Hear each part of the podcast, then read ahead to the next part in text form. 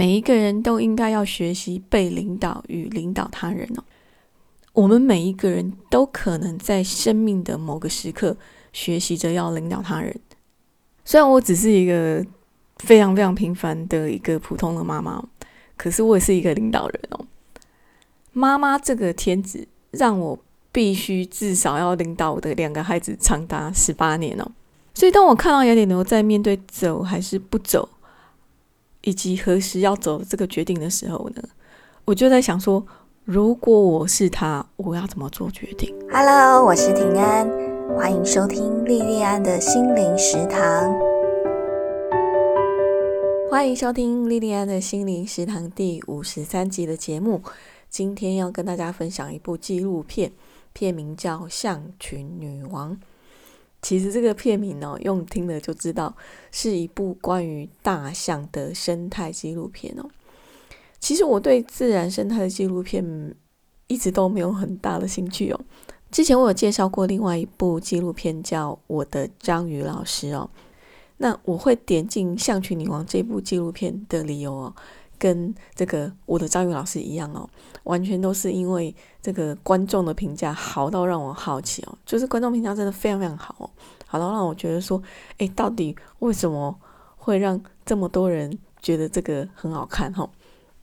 那结果我点进去看之后，我真的觉得《象群女王》跟我的张宇老师一样都非常非常好看就是你看了之后会很感动，随着导演在片里面说的故事哈会。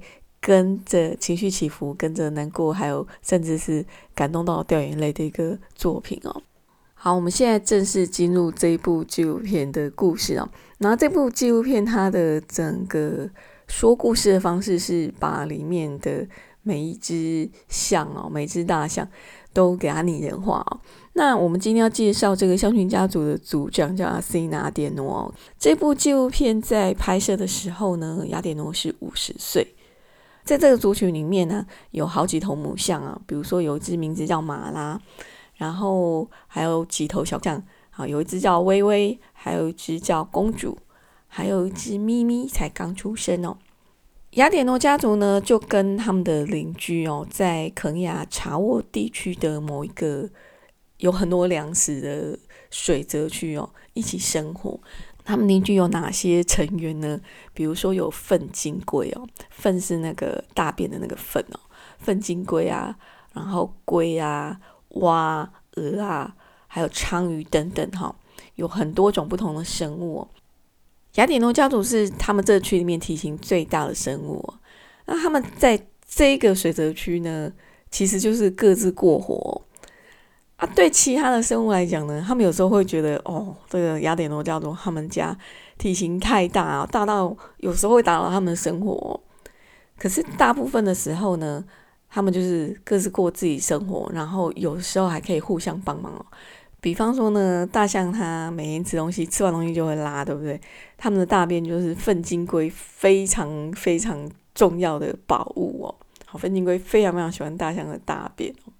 这个故事又讲了他们其他家族的故事哦，比方说像牛蛙家族，牛蛙家族他们就在晚上有那个泡泡 party 哦，就是他们那个好像产卵方式就是弄很多很多泡泡，就是真的像那个泡泡浴的泡泡，然后在一夜的泡泡 party 狂欢以后呢，就有了大量的蝌蚪，那个蝌蚪就藏在那个泡泡里面哦，比方说像鹅妈妈，鹅妈妈它在树上就孵化了好大一窝的。蛋哦，鹅宝宝的蛋哦，然后你就会看到那个鹅宝宝全身毛茸茸的，很可爱哦。可是鹅妈妈要出去觅食，对不对？然后有一天妈妈才刚出门，刚离巢没有多久，有一只猛禽天敌就来到他们那个巢穴附近哦。然后你知道那个小鹅宝宝根本就没有飞过，然后翅膀小小的啊，那遇到这种状况怎么办？妈妈不在家，可是你就看到那个猛禽越来越近，越来越近啊。那你要活命的话。你没有办法，你没有飞过，还是得想办法逃命哦。所以你就看着那个全部都没有飞行经验的宝宝，一个一个从很高很高的树上哦，然后拍动那个小小的翅膀，一个一个跳下来，真的蛮可爱的哦。然后跳下来之后，真的都没事诶。这个故事告诉我们的哈，我们大人都会喜欢把所有故事都要延伸一个意义哈。这个故事告诉我们呢。消除恐惧最好的方法就是去面对恐惧哦。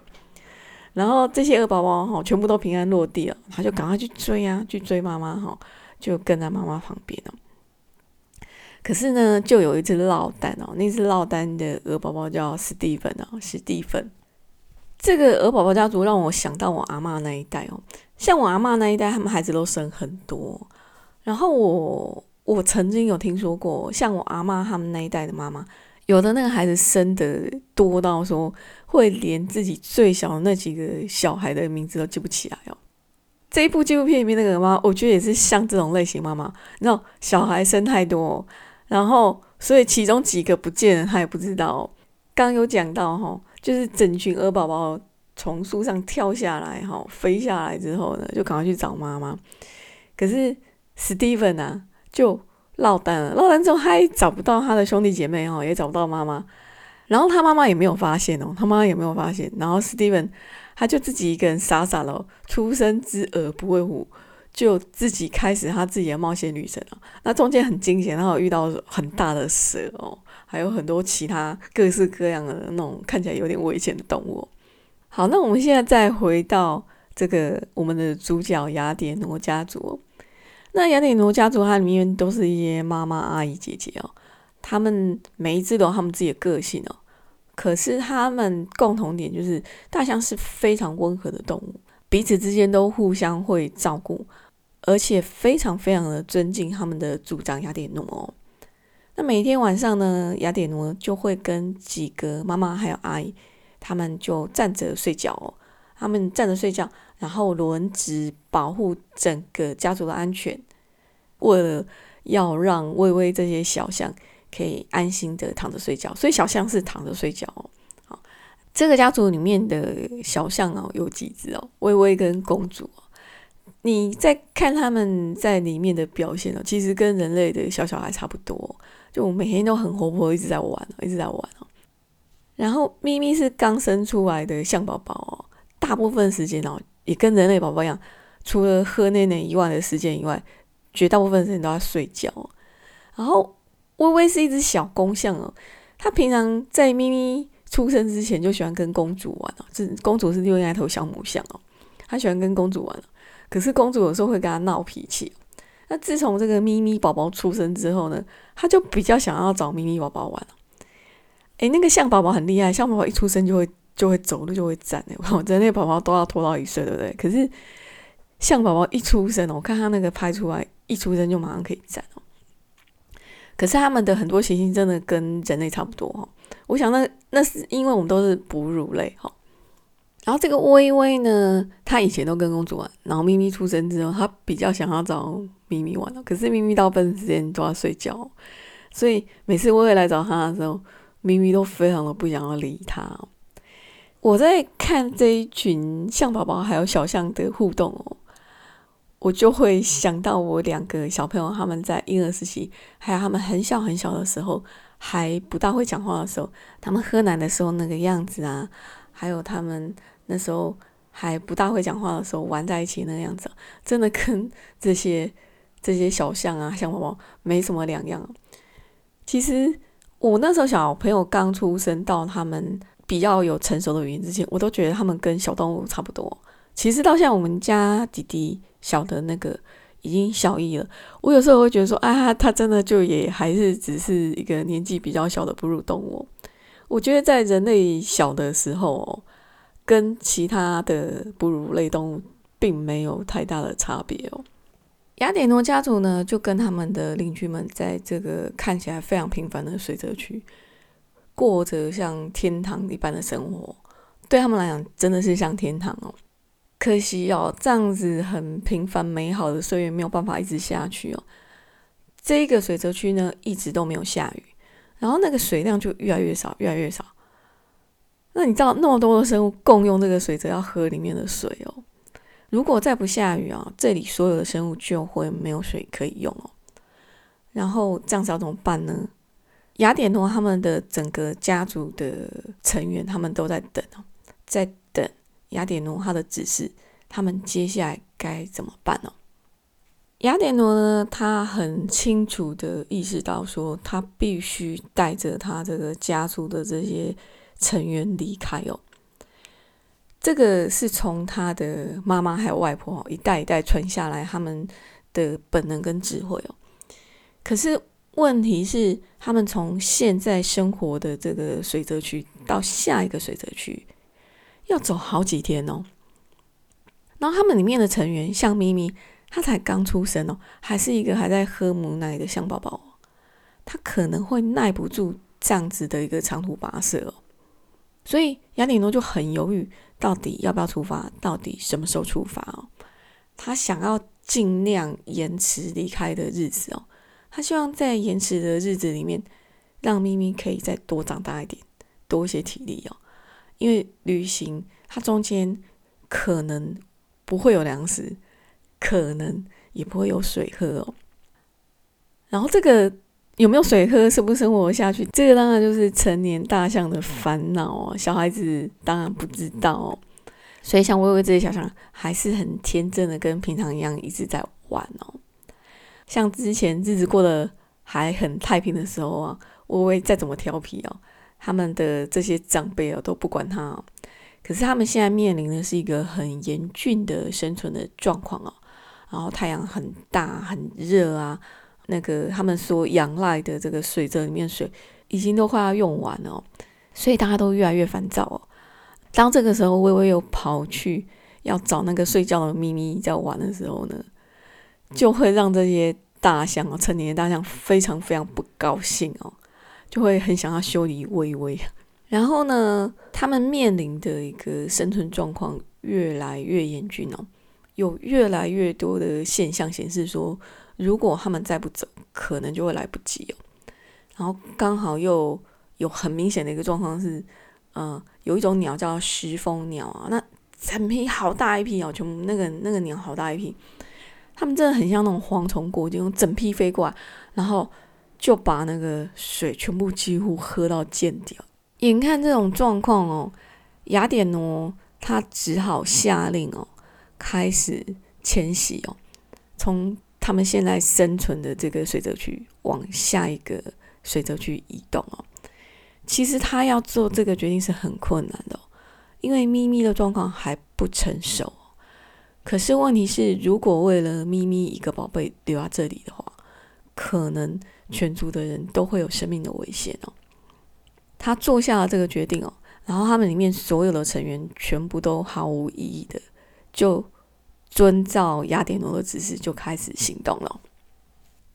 介绍到这边呢，我大概只花了几分钟，可是实际上它的整个到这边为止的那个剧情哦，大概是超过半个小时哦。我就跟着导演的镜头哦，从开场的时候的欢乐，到现在他们开始要去旅行哦，然后在这个过程里面呢，我也对这个家族里面的成员也有了感情哦，然后接下来在这一段攸关生存的旅行里面，我就看着他们很辛苦的一步一步的克服着高温还有缺水的环境，他们在这个过程里面呢。当然，除了照顾好自己以外呢，彼此之间也互相照顾，而且也一起照顾着这个族群里面比较弱小的那些象哦。这个部分其实是蛮感动人的。那除了这个以外呢，很让我佩服的就是说，他们非常的忠心哦，对雅典诺非常非常忠心哦。那这里面呢，像咪咪的妈妈哦，其实咪咪妈妈后来因为就是因为都没有什么水喝嘛，她也没有母奶。那你知道，对那个刚出生的宝宝来讲，你如果没有母奶，就等于他没有食物，你知道吗？他是等于没有水、没有食物哦。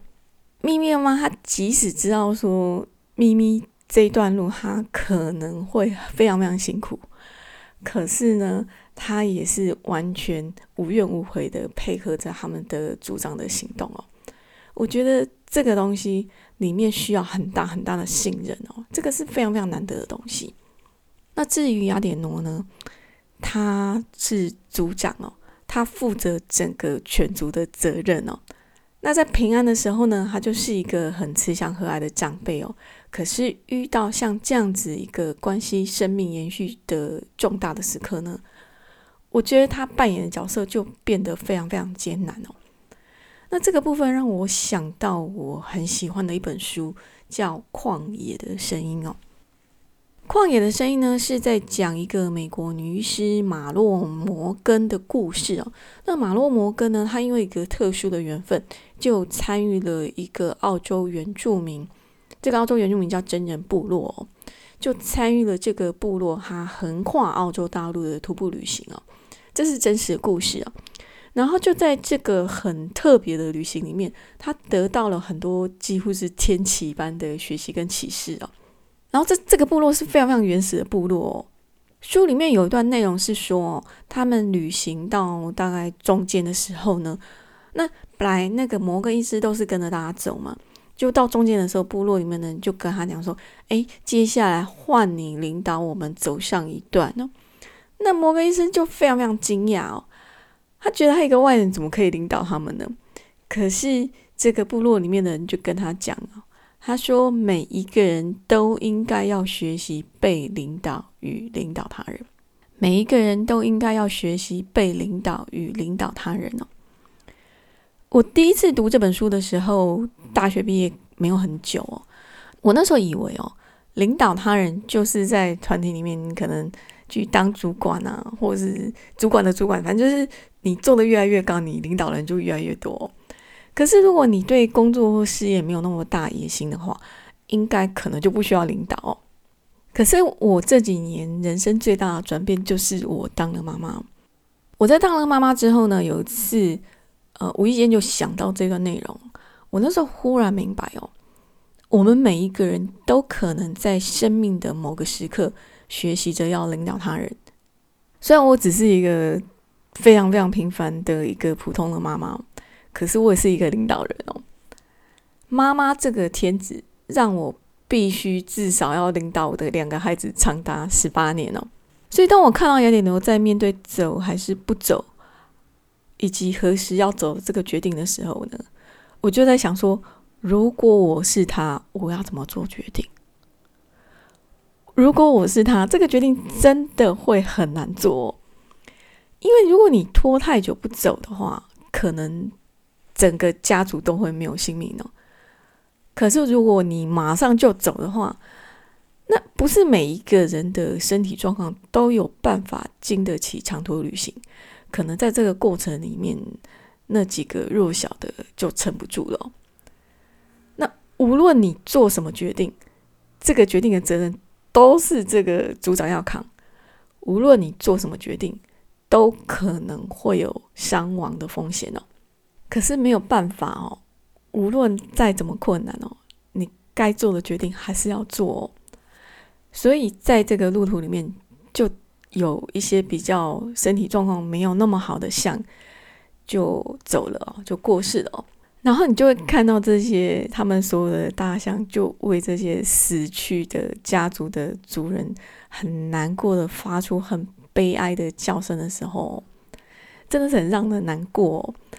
而且那个时候是连很活泼的小象微微哦，你看到这么活泼的小公象，你之前看到它那么活泼，连它都很难过、很难过的陷入低潮。你看到那段真的会很想掉眼泪哦。然后他们这一群象呢，好不容易。到了另外一个有很多水的地方之后呢，你以为他们的问题就解决了吗？其实没有，他们只高兴了几天哦。高兴了几天之后呢，他们又面临了其他一些也是非常严酷的跟生存有关的挑战哦。然后我们就在这个纪录片里面看着雅典诺做出一个又一个非常高难度的重要的决定哦。然后尽可能的面面俱到去照顾这个族群里面的每一只大象哦，非常坚强的扛起整个族群的责任哦。我觉得你在看到后来他们遇到很多的艰险，然后很多的困难，然后再看到雅典诺他怎么去权衡做出决定哦，那个整个过程还有他们彼此互相照顾，他去照顾大家，然后大家彼此照顾那个过程哦。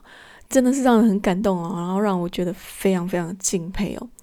我都在想说，如果我是他，我应该没有办法像他那么有智慧，那么的有爱心跟勇敢哦。好，我们现在要做结论哦。《象群女王》这部纪录片，我觉得是一个非常非常动人又很细致的纪录片哦。我在看的时候，我常常会觉得说，哇，那个很多那种动物，比如说像那个牛蛙那个泡泡，牛蛙的泡泡泡，然后剩下大量的蝌蚪，有很多很接近动物的那个实际拍摄的画面哦。比如说，连那个小象咪咪它喝奶的画面都是很近哦，就是看到那个奶奶，然后看到它在吃奶这样子。我看到很多很多画面，我都觉得很惊叹。然后那个摄影师技术真的是很厉害。那我想他的仪器也是很很强哦。那除了这个以外呢，我也看到哦，那个非洲大草原真的是非常非常漂亮哦。我觉得。本身看这部纪录片，光是那个画面啊，你可以看到那些很细腻的生态足迹，还有看到很漂亮的这个大草原哦，本身就是看到这些画面，本身就是一个很享受的事情哦。然后他这部片他说故事的人是知名演员齐维托·艾奇佛，他的那个配音哦，真的是非常的精准又很好听哦，因为他的那个配音的功力哦。让我们可以很快的就融入这个故事的情景哦。那不过呢，整个故事会让我们这么容易入戏，这么容易感动，最重要就是导演他说故事的功力哦。你想想看，一只一只象哦，每一只象都有名字，然后把它哦像我们人的故事一样这样说出来哦。然后它不是透过动画，不是透过，是透过实地的拍摄。然后还可以让我们这样觉得，好像就是我们身边的人的故事哦，那真的是很厉害哦。而且他整个故事哦，还有画面这样配合，这个故事说到让我自己看的时候，哦，好几次都觉得很感动，然后感动到想掉眼泪哦。我觉得这个真的是要非常非常厉害的专业跟功力哦。那这部片子就大概介绍到这边哦。如果你家里面有那个学龄前还没有办法看字幕的小朋友的话，这部片你可以把它设定成中文配音，所以就是小小孩看也很适合哈。好，我们这部纪录片《象群女王》就分享到这边，我们今天的节目就到这边结束。如果你喜欢我的节目，不管你是 Podcast 听众还是 YouTube 的听众，欢迎订阅加分享。YouTube 的听众请帮我按小铃铛、按赞加分享。Apple 用户的话，请给我颗星。非常非常感谢你的收听跟支持，我们下次再见哦。